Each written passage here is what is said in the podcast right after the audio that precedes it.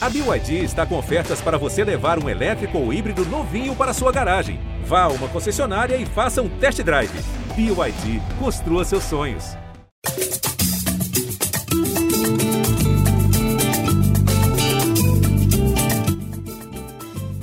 Salve, camaradas! Está começando o podcast Gringolândia, podcast de futebol internacional aqui do GE. Globo. Eu sou Marcos Felipe e hoje vamos falar sobre o quê? Claro, Superliga Europeia, que aí criou um terremoto no futebol internacional, um anúncio feito no último domingo, dia 18 de abril. Nós estamos gravando esse podcast dia 20 de abril, uma quarta-feira. Então, muitas notícias ainda estão acontecendo e eu estou aqui com três craques para falar, para comentar, para a gente analisar essa nova competição que tem o desejo de substituir a Champions League. E eu estou aqui, obviamente, com o Vitor Canedo. Salve, Canedo. Fala, Marcão. Fala, Lois. Fala, nosso convidado Martins, já explanando aqui. É... Bom dia, boa tarde, boa noite, boa madrugada a todos. Olha, é... vai pegar fogo isso aqui hoje, hein? É, então, o Canedo já entregou aí. Rodrigo Lois, salve aí, Rodrigo. Vou deixar o Martim por último, né? Que o Martim é um grande convidado aqui. Eu, queria, eu até tinha pensado em fazer uma, uma apresentação maior, mas, enfim, devido à quantidade absurda de notícias sobre o assunto, o trabalho pela manhã aqui de todo mundo está sendo bem, bem pesado. Não deu para pensar numa introdução bacana com o Martim Fernandes, mas antes, Rodrigo Lois, salve Rodrigo. Marcão, Canedo, Martim, é, boa tarde, agora que a gente está gravando. É um assunto muito polêmico e que dá para dizer que ele mexe com a estrutura econômica de todo o futebol. Do europeu, com certeza, mas assim, do futebol mundial, acho que a gente pode projetar isso também, uma novidade que a gente não sabe até que ponto essa Superliga, que, digamos, saiu do papel, mas ainda não saiu, é, porque os clubes europeus já se movimentaram, os principais envolvidos, que a gente vai entrar no detalhe, mas, assim, a gente prevê é, alguma coisa longa, assim, uma discussão longa. Até que ponto essa Superliga ela vai se concretizar, não sabemos, mas que ela mexeu com muita coisa, ela mexeu. Boa, boa. E agora, claro, introduzindo aí ó, Martim Fernandes, colunista aqui do GE. Globo, enfim, um cara que tem altas fontes e conexões com a FIFA, com a UEFA, com a Comebol, e vai falar um pouquinho sobre essa Superliga. Eu já até já chego dividindo, Martim. A, você tem, para quem quiser também, ó, tem o blog do Martim aqui no GE. Globo, tem um post bacana que ele fez ontem, a Superliga Europeia atira em dois pilares do jogo, o risco e a escassez. E aí, se tu quiser ler um pouquinho mais do Martim Fernandes, vai lá, você confere no GE. Globo. Mas, Martim, eu te pergunto já logo de cara.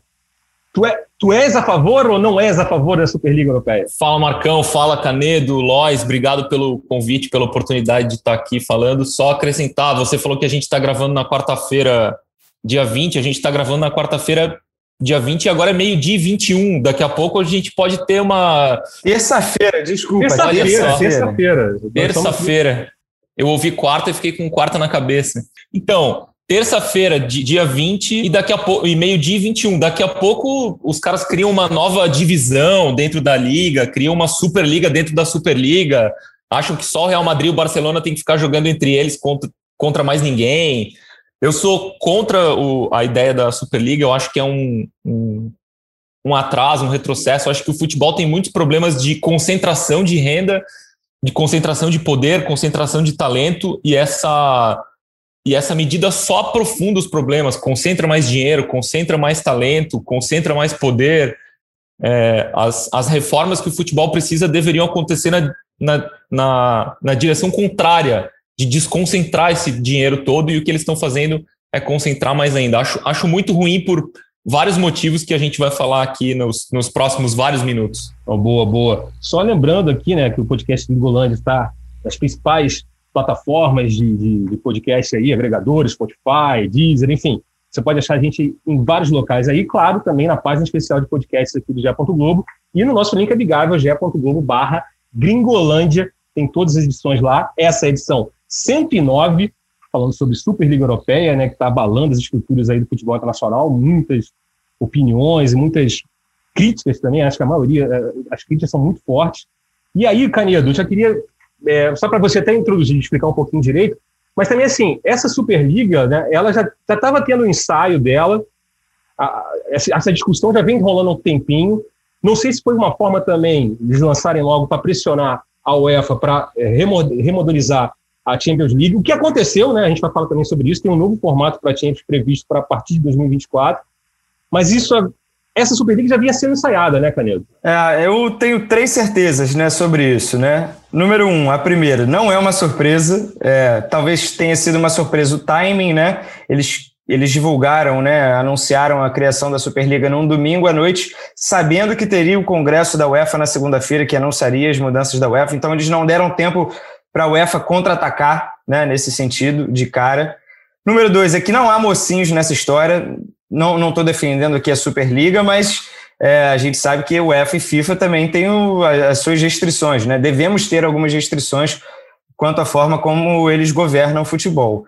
E a número três é que não temos certezas.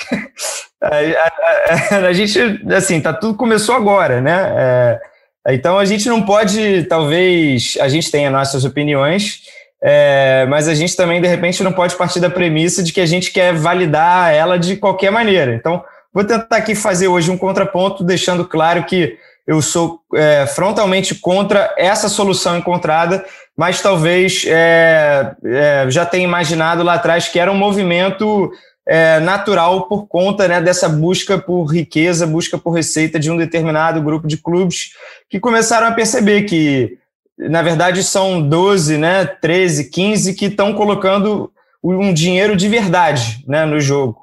Então, pensaram: olha, a premiação da UEFA está muito boa, mas se a gente se unir, eu acho que a gente consegue triplicar isso.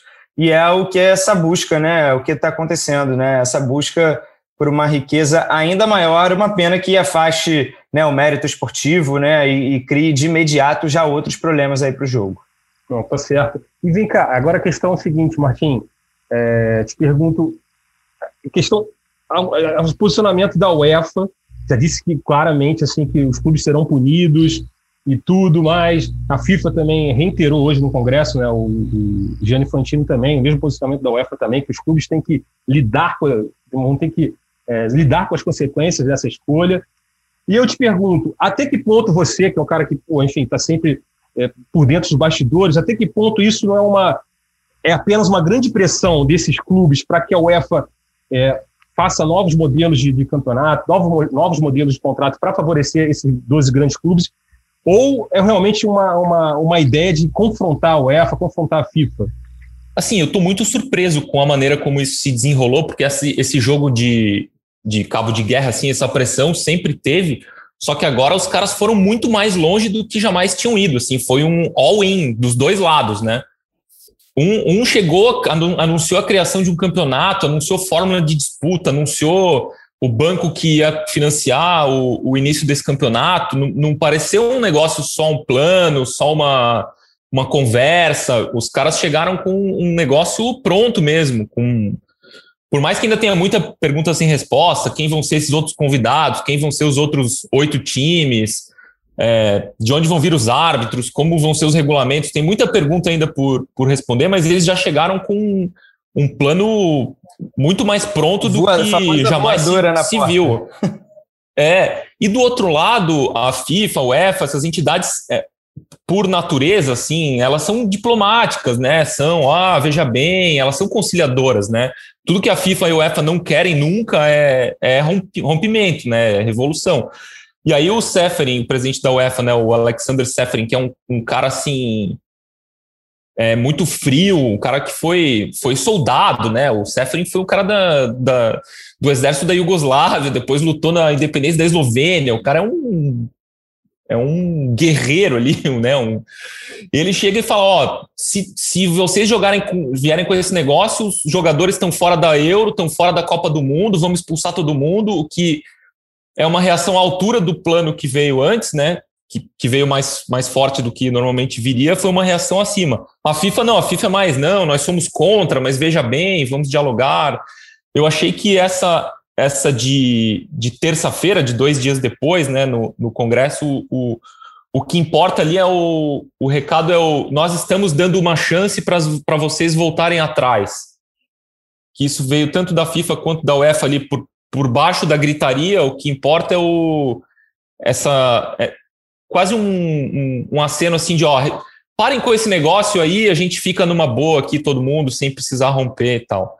Isso também aconteceu na Inglaterra, né? Os 14, os 14 clubes da Premier League que não são seis da Superliga também é, vieram com uma posição desse tipo, né? Ó, oh, a gente quer que vocês parem com isso, que vocês voltem atrás.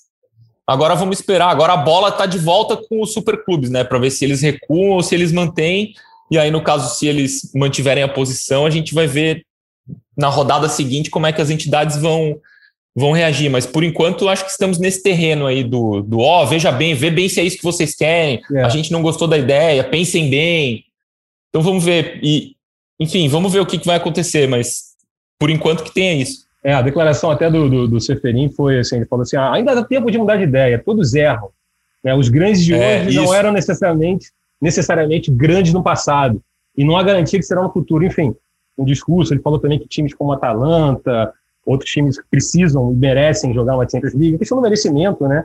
E só para, de repente, né, você entrou aqui no... Mas isso também, só porque o Seferin também falou, e aí na segunda-feira, né, num tom mais acalorado, que com abre aspas, né? Superliga é um cuspe na cara dos apaixonados por futebol. é.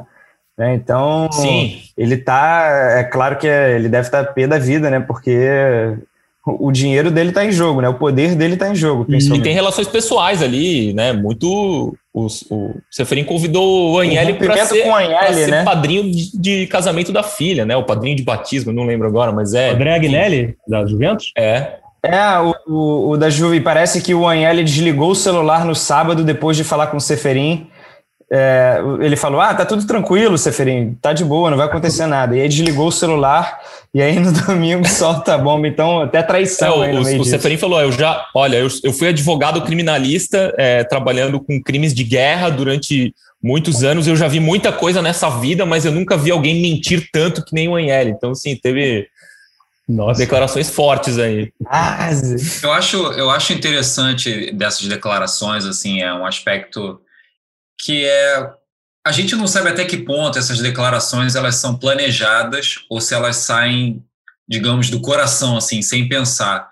E, e é interessante analisar porque as palavras dizem muito, assim, a, a, maneira como as pessoas se expressam, o que elas expressam, dizem muito, assim, do, do que, que a gente pode esperar, das condutas que vão ser tomadas, é, da maneira como esses agentes estão encarando toda essa discussão. Então, o Seferin chegar e falar da maneira como ele falou, no palco e que ele falou, com quem ele falou, e sabendo de toda a audiência que, que isso teria, isso precisa ser levado em conta. Eu acho que isso diz muito assim do, do posicionamento que a UEFA tem que tomar e, na minha opinião, né, que eu acho que ela tem que tomar, pelo menos, e que ela parece que vai tomar, porque a gente vê, digamos assim, outras, em outras áreas da nossa sociedade, um, de, um determinado indivíduo ou elemento vai forçando a barra, vai forçando a barra. Se não existe, é, vai esticando a corda, se não existe um posicionamento firme de, de, digamos assim, ó, essa daqui é a linha, você não pode passar mais, esse limite vai sendo aumentado.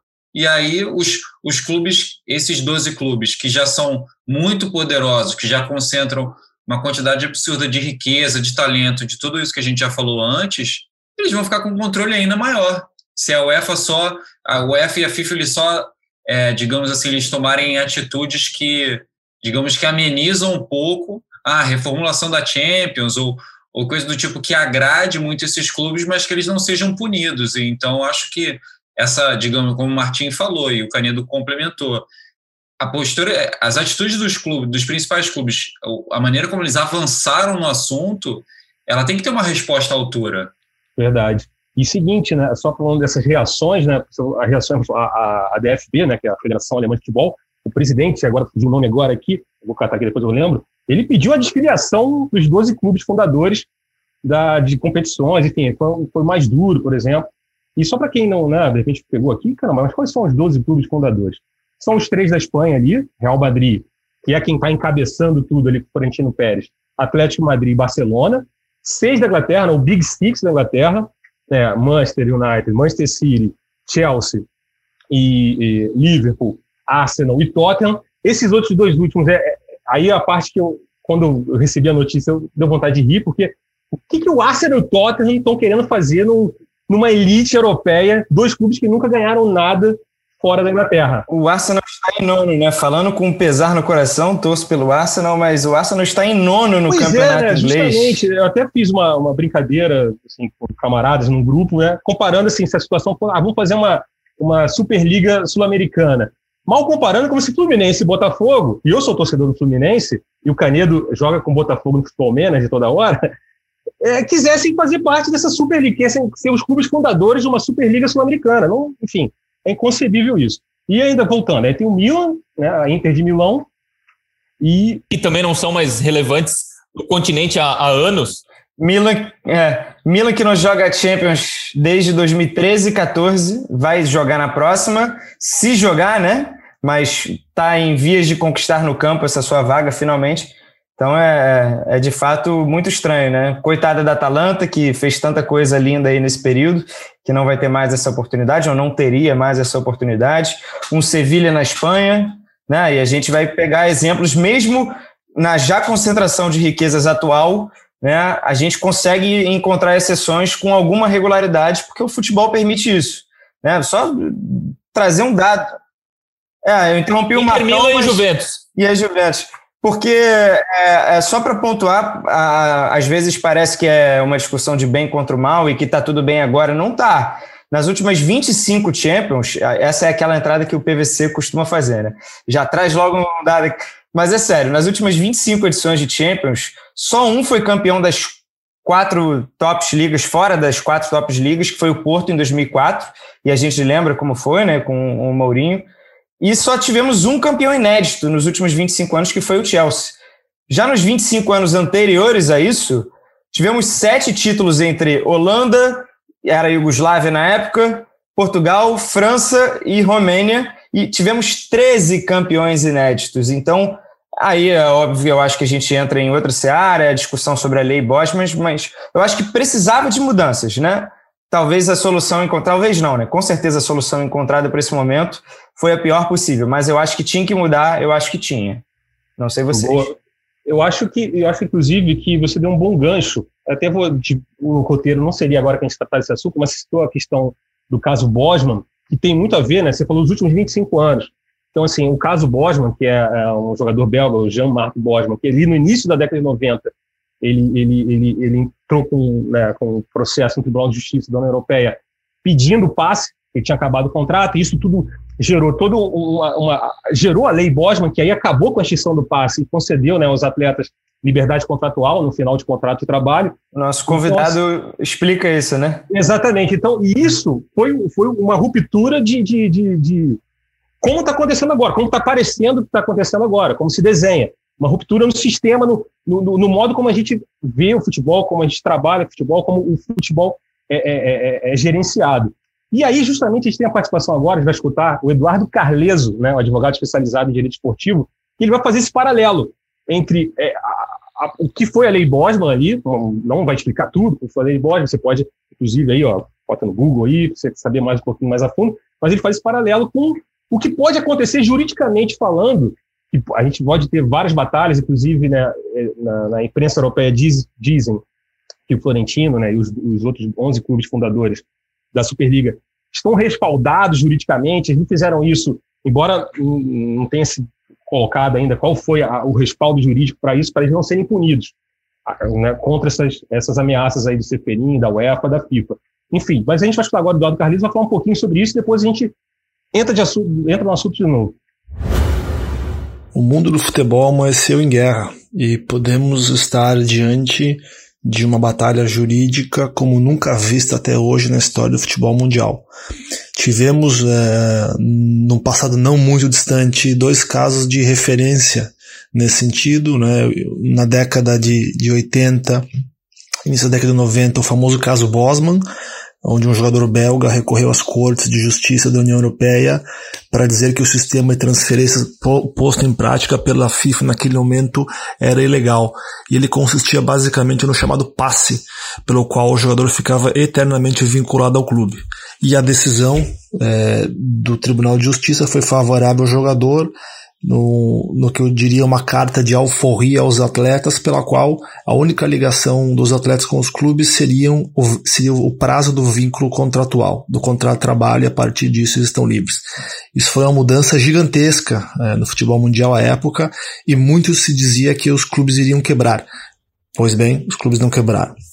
O segundo grande caso que nós tivemos foi o FIFA Gate, é, que podemos configurar como uma lava-jato do futebol mundial, que produziu uma limpeza nos bastidores de várias federações, confederações e da FIFA, de sujeitos que utilizavam o seu poder federativo para enriquecimento ilegal. E o que nós temos agora é um caso que consagra, de um lado, o direito e a livre associação e autonomia que têm os clubes para definir a sua própria vida, e por outro, um sistema federativo eh, regulamentado e totalmente fechado que proíbe eh, os clubes de organizarem uma competição sem autorização federativa.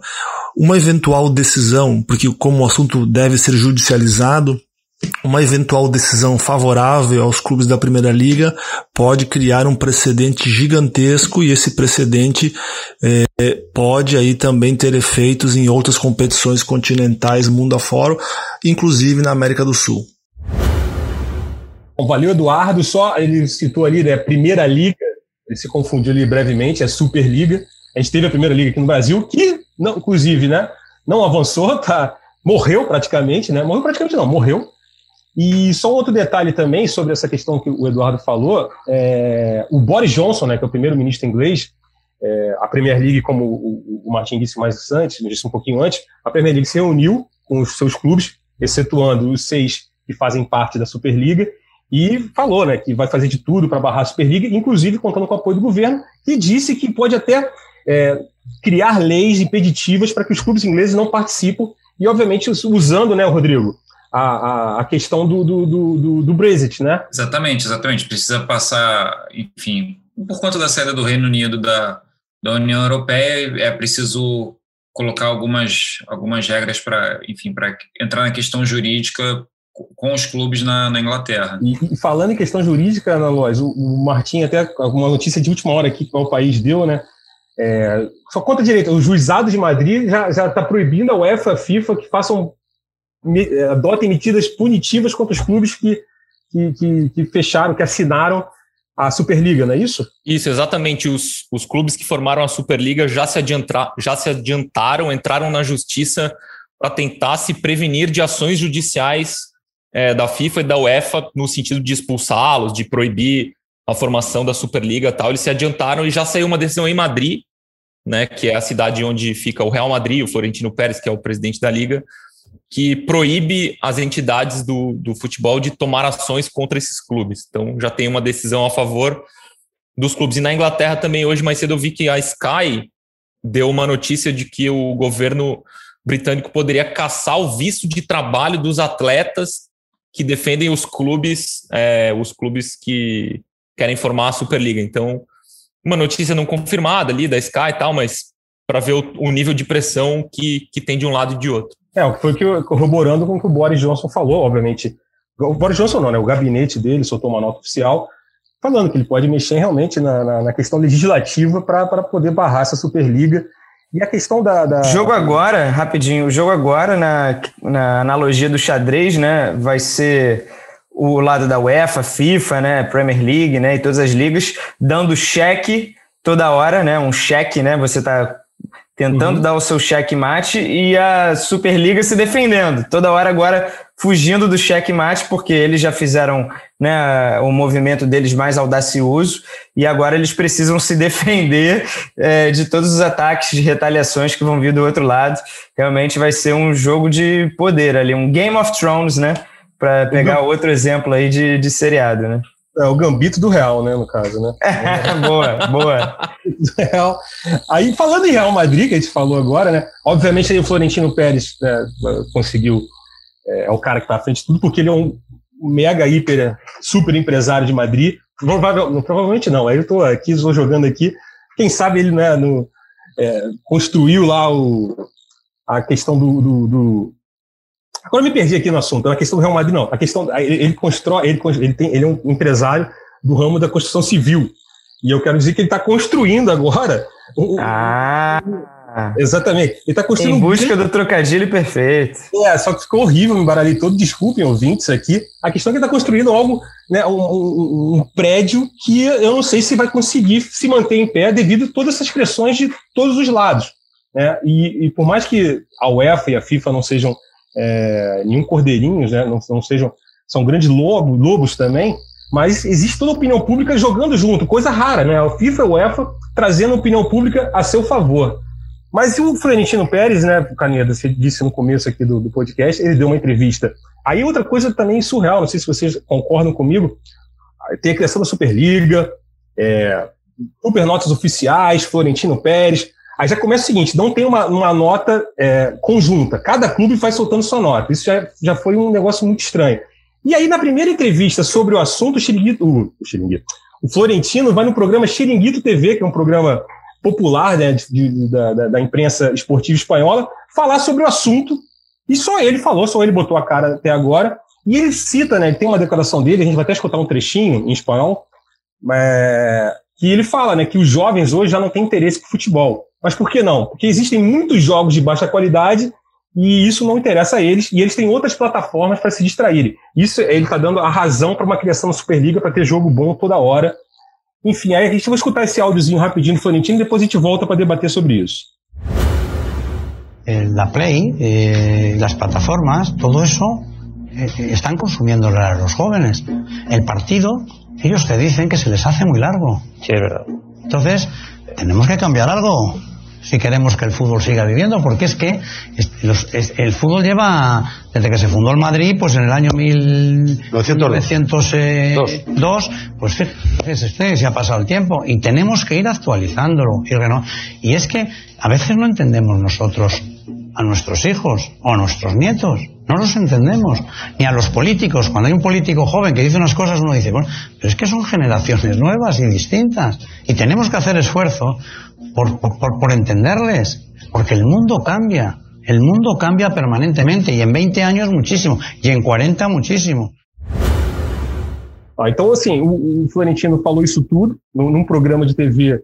É, não foi nem no canal oficial do Real Madrid que ele falou isso, embora esse programa né, tenha uma relação muito forte com o Real Madrid. Mas a questão é, é Rodrigo Lois, ele fala também sobre. É, ele, ele, bota um pouco na, na, na, conta da pandemia a motivação para a criação da Superliga, algo que não é verdade, né? Exatamente. É, é, a, a ideia de, de criar uma Superliga com os principais clubes da Europa é uma ideia de anos já. Pelo menos desde foram que a gente teve o Football Leaks em 2016. A gente, enfim, tem informações sobre isso e é uma história que vem avançando com o passar dos anos. Então, a criação de uma liga desse tipo não é uma coisa nova. Como o Canedo comentou no começo, é uma ideia que, que é de anos e é um absurdo, assim, na minha opinião, o Florentino usar a pandemia como argumento. É, por que, que ele não fala, por exemplo, também que a maneira como o futebol concentrou poder e riqueza nos últimos anos e, e de que forma isso influenciou a construção dos campeonatos. Ou, enfim, é, eu acho que usar o, o, argumento da pandemia chega a ser assim, é, é no mínimo vergonhoso, assim, para não usar outras palavras. Dependeu dele, né? Exclusivamente, porque o Real Madrid é um dos responsáveis por inflar contratações, super salários, né? Então, qual foi a contribuição dele também para que isso, né? é, pudesse ter sido evitado. Né? Exatamente. Né? Em nenhum momento dos quase 20 anos de presidência do, do Florentino Pérez do Real Madrid, Florentino Pérez, que potencializou as contratações galácticas como uma política do clube espanhol, em nenhum momento ele falou assim: não, acho que a gente está gastando demais no futebol. É, com os salários ou com as contratações ou com o pagamento das taxas para os agentes intermediários das contratações, acho que a gente precisa dar um pé atrás e diminuir um pouco diminuir um pouco essas cifras. Em nenhum momento ele falou isso. Então, é vergonhoso assim Florentino Pérez ir é, aparecer para falar isso, mas é engraçado que pelo menos, eu não sei nem se eu deveria estar elogiando dessa forma, mas pelo menos o Florentino Pérez deu as caras, porque vários dos mandatários desses clubes, eles não apareceram para se manifestar, ah não, eu, eu apoio a Superliga por esse motivo, esse outro motivo, e é só o Florentino Pérez que fez isso até agora. Enquanto isso, jogadores e técnicos estão tendo que ser questionados sobre o assunto, óbvio, como deveria ser, por parte da imprensa e fica numa situação constrangedora. A gente, enfim, está ouvindo grandes técnicos como Jürgen Klopp e Pep Guardiola falando do assunto, e cadê os, os presidentes ou principais executivos desses clubes se manifestando? Isso não acontece. E aí a gente Mas eu acho que no... tem umas, uma, Pode falar, umas situações constrangedoras, como o Zidane, por exemplo, que falou hoje ah, não, eu prefiro ficar em cima do muro, meu negócio é só treinar, é só o campo tal. É meio constrangedor para um, um, personagem do tamanho do Zidane, do jogador que ele foi e do técnico que ele é, né? E, e o Klopp, que claramente é contra por ideologia de vida, se posicionou contra mas eu acho que é, ele seria um cara que no, nos bastidores, né, fora das câmeras, deve ter soltado alguns cachorros ali. A cachorrada do Gil do Vigor, ele deve ter soltado, o Jürgen Klopp, porque a gente sabe que é uma coisa que incomoda muito a ele. É, mas é legal, a gente vê já é, inicialmente alguns jogadores se posicionando, o Milner, que joga no Liverpool, é, mas a gente ainda precisa de mais personagens. Sobre a entrevista do Florentino, é, nessa longa entrevista que ele deu ao Tiringuito e mais em cima desse trecho do áudio que a gente ouviu, aí eu acho que eu concordo com ele. Não concordo com a solução encontrada, mas eu concordo com o diagnóstico. Né? A gente pode debater que é a, a perda de interesse dos jovens, que são os consumidores do futuro, é, no futebol atual, né? No, na forma como se faz futebol hoje em dia, e aí eu acho que não passa nem apenas pela qualidade dos jogos. É claro, a qualidade dos jogos contribui, né? Ninguém quer ver um Real Madrid é, ganhar com facilidade, né? Todos os seus jogos. Isso nem está acontecendo tanto assim, né? Nessa temporada. Mas, num sentido geral, o Real Madrid e Barcelona ganham com facilidade seus jogos por terem já um orçamento muito maior, né? Um elenco muito superior. É, mas tem algo mais a ver também com o comportamento do jovem, né? O futebol tem que encontrar essa linguagem. O jovem gosta de assistir, hoje com uma segunda tela, né? É, ele gosta de ter o seu celular para comentar as coisas, ele, ele não, não assiste a 90 minutos de alguma coisa parado, sem, sem querer mudar de canal ou sem querer fazer outra coisa. É difícil você fisgar, é, você ser atrativo durante os 90 minutos. Aí tem que diminuir o tempo de jogo? Claro que não, né? mas a gente tem que encontrar alguma solução é, para justamente não perder esse consumidor para o League of Legends, né, o Fortnite, né, que são talvez hoje os jogos, é, os grandes rivais do, da indústria do futebol, né? É verdade. E tem Canedo, assim, Canedo, Lois, né, Martim, essa comparação com a NBA, é, tipo, a NBA é um grande modelo, é uma liga fechada, é, e aí muita gente colocando que isso pode ser bom mas não é bem assim, né? É, tem, Concordo totalmente. Tem diferenças, de, tem diferenças é, culturais ali de origem que são incomparáveis, né? O futebol, o futebol nasceu de um jeito que todo mundo conhece. Um, um, futebol é praticado na Europa, na Inglaterra, sei lá, 160 anos. Não é é um, um esporte Sempre que. Tem o mérito esportivo, né? Como Exato. como base, como premissa, né? É isso. Tava assim sobre o, o, o a questão da desigualdade. Eu estava lendo um texto no The Athletic hoje cedo do Michael Cox, do Zonal Marking, falando que as últimas cinco visitas do Burnley ao Manchester City pela Premier League foram cinco derrotas por 5 a 0. Então, assim, é claro que temos um problema aí, né? Assim, só que aí a solução que os caras encontram é: ah, esse jogo não vai mais existir, então. O City só joga contra o Manchester City. O Burnley que fique lá, jogando sozinho lá contra os caras do tamanho dele, sabe? Em vez de trabalhar para diminuir a diferença, os caras isolam os grandes. Eu acho que a Premier League já até trabalha, né? É, eu acho que o é, é a que melhor trabalha. Maior, né? A Premier League na hora de distribuir as receitas delas, ela bota lá que o primeiro colocado vai ganhar 1,6, 1,8 vezes mais que o último, né? Então, de premiação, tá todo mundo muito próximo. A questão é que o City conseguiu, né? Uh, esse abismo através de outras maneiras. E a gente também sabe que a FIFA e a UEFA fecharam os olhos né, né para investigação Exatamente. de play financeiro. Então, elas também têm o, um, uma culpa no cartório, né, por assim dizer. E sobre a questão, e essa questão, beleza, agora o, o apoio a, a, relação com a NBA e os Estados Unidos é, é, é um outro planeta, assim, um outro planeta. É, é uma outra situação, porque você tem a NBA, você tem a NFL, você tem a MSL, né, a MSL, que é a é de beisebol. Você tem várias ligas de diferentes esportes, então isso tudo é, é desmembrado. Então o público tem várias opções. O futebol, né, como gente, né, na Europa, futebol mundial, é diferente. São ligas, são, é o mesmo, é o mesmo campeonato. Então você não tem como você dividir as atenções. Eu acho que comparar com a NBA também é outra questão muito fora de prumo, fora de, de, de senso. E falando sobre NBA. Falando... Tem as questões práticas da NBA, né? É... é... isso que eu entro agora, a questão de como vai ser a comparação, né? Explica, até aproveita e explica só um pouquinho, a gente até agora não falou, Canedo. É, como é que vai ser, como que eles pensam que vai ser essa Superliga? Porque, é, só para dar rapidamente aqui um panorama, para a gente deixar claro que não é NBA, não é simplesmente o fato de você juntar grandes times e pronto, você vai ter uma liga atrativa. A NBA ela tem diversos mecanismos que incentivam o equilíbrio técnico, é, né, uma distribuição de recursos. Para explicar, na NBA existe um negócio chamado draft, né? Que o pior time daquele ano tem o direito de selecionar os melhores jogadores que estão vindo das universidades. Isso no futebol nunca existiu. Né? Por acaso, quando. O teto de gastos também, teto de gastos, com teto, com, com, teto de gastos, que é o gastos, salary cap, né? Então, você, todo mundo tem um, um, orçamento, você não pode ultrapassar aquele orçamento. Se você ultrapassar um pouco, você paga uma multa gigantesca, mas ainda assim você tem um limite para ultrapassar muito pouco. Então, todo mundo tem que estar tá gastando a mesma coisa, né? Então, é mais um incentivo né, ao equilíbrio.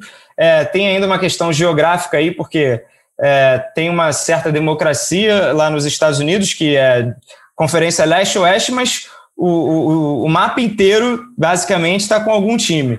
Nessa Superliga Europeia são clubes, até o momento, Espanha, Itália e Inglaterra. Sete cidades. Elite da elite. Sete cidades, olha, olha só, né? Então, eu acho que a gente já estabelece essas comparações aqui e, e consegue enxergar que não tem. O Real Madrid vai revelar um grande jogador e ele vai para o último colocado da Superliga? Não vai, né? Vai ficar no Real Madrid. Então, a gente tem esse, é, essa questão para deixar bem claro é, que não se trata da mesma coisa. E tem o, a, a Superliga não é nem uma, uma lojinha fechada, né? Como, como tá todo mundo traduzindo porque vai ter cinco convidados, né? Eles, eles esperam juntar mais três ali para formar 15 formadores e convidar cinco clubes para participar da festa de vez em quando, né? Ontem, nessa entrevista do Florentino, o apresentador ali que está entrevistando ele até com uma certa benevolência fala: Ah, mas e o Sevilha, por exemplo? E o Florentino, não, o Sevilha pode jogar assim, por que não? Parece assim, uma coisa ah, esse, esse, a gente pode pegar é. um cara andando na rua e deixar ele entrar aqui na festa, dar uma olhada, ficar um pouco, depois ele sai e a gente acha outro, sabe? É um Tão bonzinho, né? Um negócio Tão horrível. Bonzinho. E aí ele fala: não, né? a gente vai ganhar muito dinheiro, mas aí a gente vai contratar jogador dos outros times. Parece assim, a gente vai fazer um.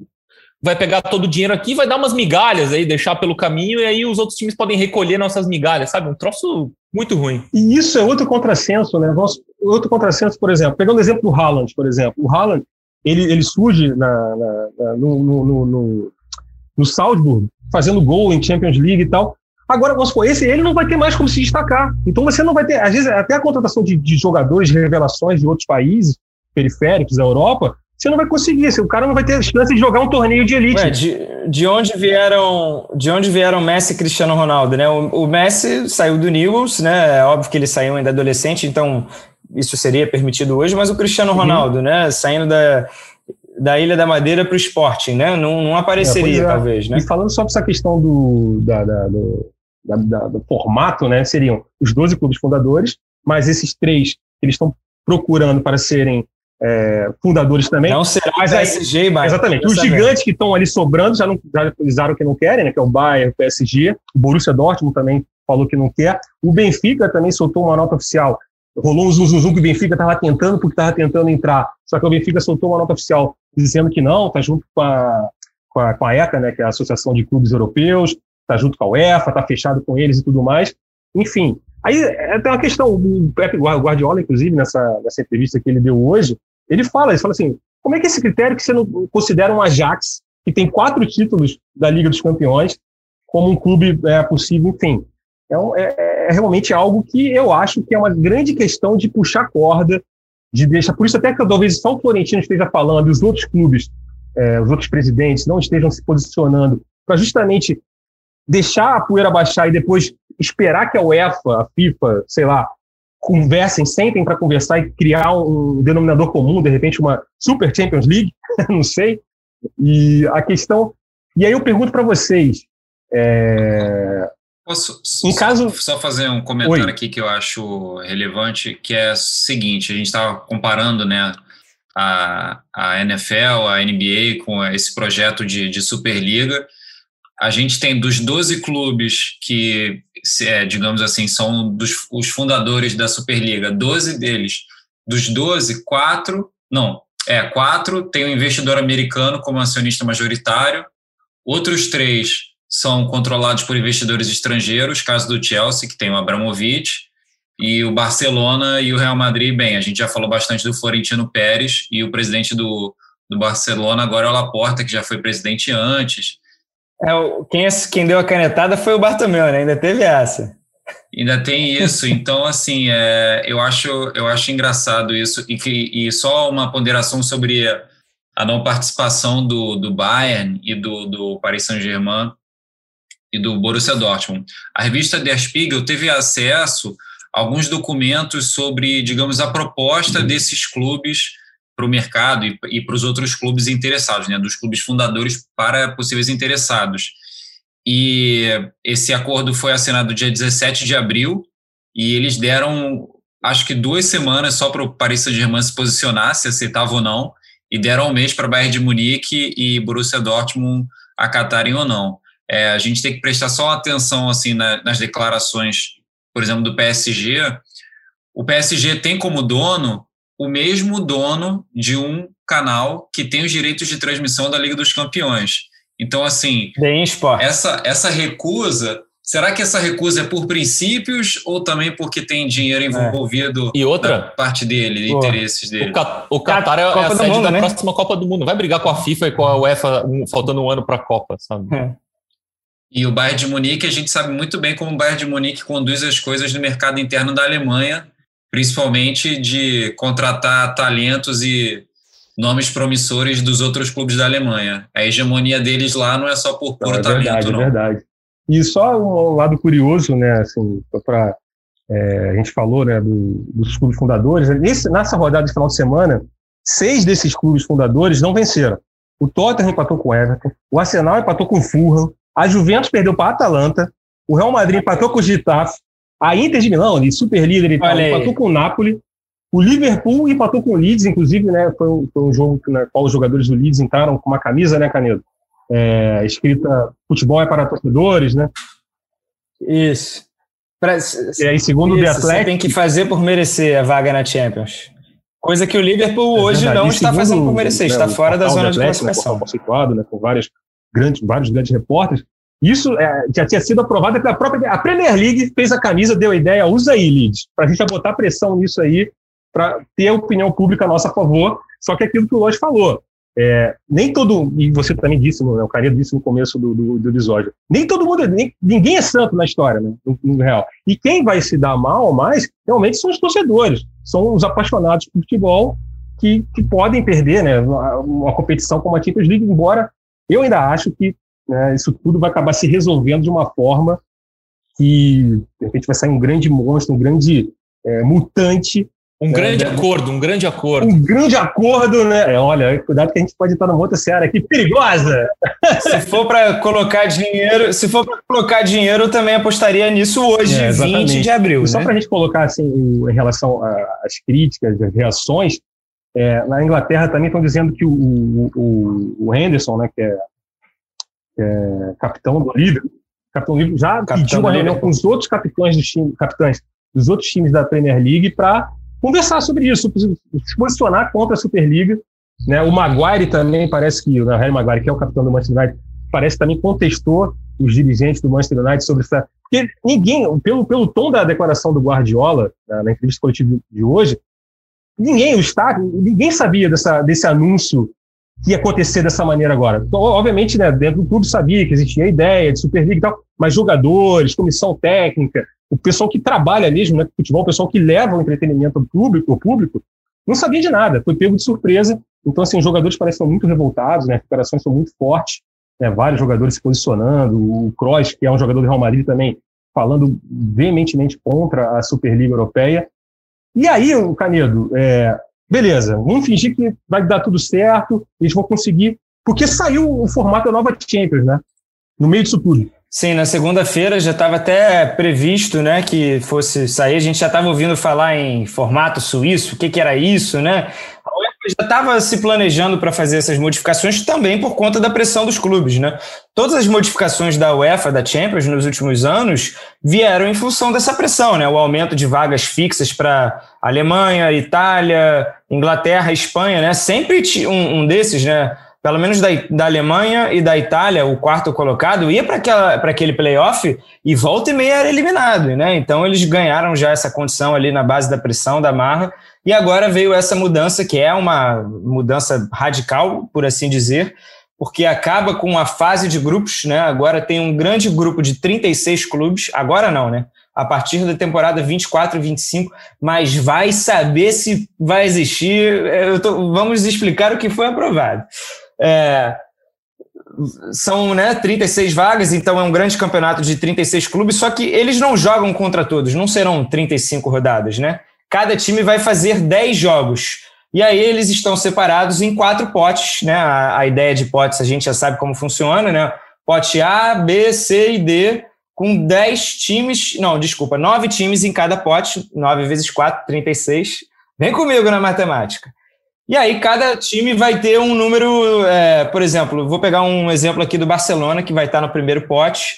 Ele enfrenta dois times do pote A, três do B e do C e dois do pote D. E o sorteio vai definir isso. Vai existir o caso de, pô, esse time pegou uma tabela mais fácil.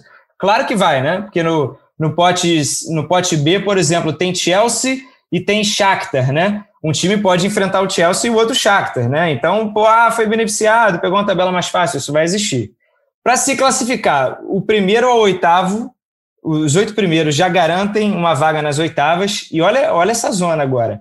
Do nono ao vigésimo quarto vai ter um mata-mata, né? São 16 clubes aí, para descobrirem os oito restantes que vão para as oitavas. E aí, como a gente já sabe, oitavas, quartas, semi e final. Agora, um time para ser campeão faz 17 ou 19 jogos se ele cair nessa espécie de repescagem. É, eu acho que. Eu acho que, não sei se Eu não sei que o Martinho, o Lois acha, mas eu acho que é o seguinte: já começa a ficar a favor da Superliga. então, de repente, um mistão disso aí. Um cara de carioca. Cara. Anos, anos 2000, bravo isso aí. Sabe o que é ruim isso aí? É, tem, tem, vários defeitos, né? Aumenta o número de jogos do calendário, que já é apertado, né? O, uhum. o Klopp e o Guardiola, dia sim, dia também reclamam do, do calendário, vai ter mais jogos. É, aí, para compensar isso, tem aquele movimento de acabar com a segunda Copa, né? Na França já acabou, na Inglaterra tem um movimento para acabar com a, com a Copa, da, Copa Liga, da Liga, enfim. É, e assim, tudo que, que os clubes, esse movimento da Superliga e a crítica que, que muita gente faz é que faltam jogos decisivos, jogos importantes, jogos entre grandes o jovem não quer saber do jogo, não sei o quê. Aí os caras aumentam a fase de grupos, que é o troço mais chato, né? Mais desimportante, sabe? Vai ter mais jogos de Champions League, beleza, mas mais jogos que valem menos. É. Mais Barcelona e Krasnodar e menos Barcelona e Manchester United. É isso. É aquilo, é, tem que existir, acho que talvez um mix das ideias, mas da Superliga com a, com a, com a Super Champions, enfim, um mix das ideias, porque um, um, um e o outro sozinho acho que não funciona. Eu acho que a gente deixou isso aqui um pouquinho claro. Obviamente, as coisas estão, é, como a gente disse, a gente está gravando esse podcast uma terça-feira, dia 20 de abril, e várias notícias estão acontecendo ao mesmo tempo, então a gente pode ter novidades. Fique ligado aqui no G. Globo. Eu não sei, a gente está chegando aqui ao final, estamos aqui mais, quase uma hora de podcast, talvez mais uma hora, eu me perdi aqui no, no timing aqui. Mas eu não sei se Martim, Lois e Canedo querem colocar mais alguma coisa. Ah, eu acho que em termos de considerações finais, né, eu me coloco, né, já fizemos aí todas as ponderações possíveis. Eu acho que se a UEFA sobreviver a essa grande ameaça, é, ao que tudo indica, eu acho que ela vai ganhar essa queda de braço. Ela vai é, ainda assim será necessária uma mudança drástica no, no, no, jogo, no esporte, no futebol que a gente está acostumado a ver. Mas aí passa então, por regulamento, que... né? Por regras, não pela. Por regras. Eu acho que isso pode ser um legado. Uhum. Pode ser um legado para o jogo, tanto que também saiu uma notícia aí de que a própria UEFA já está entrando né, em, em contato com bancos, como a Superliga fez com o JP Morgan, um banco americano, para conseguir 3,5 bilhões a UEFA também já está se movimentando para é, dar uma resposta à altura em nome da Liga dos Campeões, porque ela é responsável né, por esse enorme produto, por esse produto que a gente tanto ama né, e que considera o principal campeonato de clubes do mundo. É, então ela tem que dar uma resposta para conseguir manter é, essa estrutura é, e muitas coisas vão mudar. É, vai ser, enfim, é, muito empolgante. Eu, eu, eu, fiquei acordado até 5 horas da manhã buscando notícias, lendo, vendo debates e vou querer acompanhar todas as notícias porque sou um apaixonado por futebol e, e sou um curioso de tudo isso. É, e sei que muita coisa vai mudar a partir de agora. Foi de fato né, um, um carimbo ali de que, olha, é, chegamos ali num, num ponto é, de conflito que, cara, é, vai ter que sair alguma coisa daí. Então, estou empolgado aí para as próximas semanas, de muito trabalho, né? Mas eu, eu sei que o Martim também vai estar acompanhando de perto, o Lois também na nossa equipe, você, é, e vamos estar junto nessa. Boa. Então, assim, antes do Lois se despedir, despedir o Martim Fernandes aqui e falar que provavelmente o Martim Fernandes vai ter que ter aquele contatinho com o TAS, né, com o Tribunal Arbitral do Esporte, que muita coisa vai parar lá, parar por lá também, né? Vai, cara, vai. E nesse caso vai ser, vai ser muito difícil de cobrir aqui de longe, porque vai ser muito descentralizado, né? A gente já viu que hoje teve uma decisão de um tribunal de Madrid, amanhã vai ter uma decisão do governo da Inglaterra. Daqui a pouco a, a FIFA faz alguma coisa na Suíça, a UEFA que também fica na Suíça, enfim, vai ser vai ser muito intrigante, assim, como o Capelo falou, acompanhar. Vai ser. Vai, até essa bola rolar dentro do campo vai ter muita, muita confusão fora do campo. E nesses momentos que dá um, um quase alívio, assim, a gente que reclama tanto do futebol brasileiro, né? Critica tanto o futebol sul-americano, futebol brasileiro, pelo potencial que tem, pelo que podia ser, pelo potencial desperdiçado e tal. E nesse momento dá, dá uma sensação de olhar e falar assim: Pô, ainda, ainda bem que isso aí a gente não corre, né? Nossa desorganização, nossos problemas. Mas será que não chega, não, Martim, com a nova Comebol? não, Cara, eu, eu acho que não. Sabe por quê? Porque a, a, a Comebol tem vários defeitos, né? Eles são bastante públicos, conhecidos de, de todos, mas assim, no, no ponto de vista do, da organização dos clubes, eles aumentaram a Libertadores para um ano inteiro, a Libertadores que era concentrada ali num, num semestre só, eles esticaram, aumentaram brutalmente a premiação né? Os caras que roubavam tudo foram presos, então pintou mais dinheiro. É, a, a situação, assim, poderia ser muito melhor, mas já é um. Muito... A desunião dos clubes também. A desunião dos clubes, a... totalmente. Eu acompanhei várias tentativas de conversa de ah, Liga Sul-Americana de Clubes, e não, não. Assim, morre no dia seguinte, sabe? Morre antes de nascer. Não tem como, porque imagina, se, se o futebol brasileiro, a gente briga aqui por que lado que torcida vai ocupar no estádio, é, esse, é, esse é o nível da discussão aqui, entendeu? Imagina os caras discutirem mega projetos de financiamento, de, de torneios para atrair mais torcida, novos mercados tal. A gente está numa, numa época muito rudimentar do futebol, assim, então o que nesses poucos momentos específicos da história é bom, assim, a gente olha e fala, aqui vai continuar tendo rebaixamento e né, acesso e descenso, quem ganhar no campo vai chegar na Libertadores, não vai ter clubinho fechado. Porque a gente, a gente aqui Essa na é a parte boa. É, então, a gente, vamos tem dois clubes agora que são exemplos disso, né? O Defesa e Justiça, que é um clube pequeno, mas que está galgando, e o Independente Del Vale, com uma estrutura, é um time, enfim. E na Europa também, tem outros exemplos, e com essa ideia da Superliga você pode perder isso tudo, né? Pô, a elitização do futebol Atalanta, dessa maneira. Seria, acho que. Atalanta e Sevilha que conseguiram resultados é, né? bons, né? Então, é assim, é complicado. Então, valeu, Martim. E agora despedir também, né, Rodrigo Lois. Valeu, Marcão. Valeu, valeu Lois. Recados finais. Martim. É, uma consideração só para esse final, assim, talvez tenha uma pegada um pouco, não sei como classificar isso, mas eu fico pensando na situação dos jogadores, porque o jogador ele continua sendo moeda de barganha, assim, sabe? É, por mais beleza, grandes jogadores, grandes clubes ganham muito dinheiro, tem todas aquelas, digamos, aqueles pontos positivos né, de uma carreira de sucesso de um jogador de elite no futebol mundial, mas a maioria esmagadora dos jogadores ela ainda vai ainda sofre com, com uma série de problemas e, e, essas mudanças todas da Superliga vão afetar o jogador que, enfim, de certa forma não atua num grande clube, ele tem inseguranças no, no trabalho dele, de legislação, contratos, enfim exploração por agentes, uma série de, de questões e, e os, os, digamos assim, as pessoas que controlam os clubes, elas continuam sem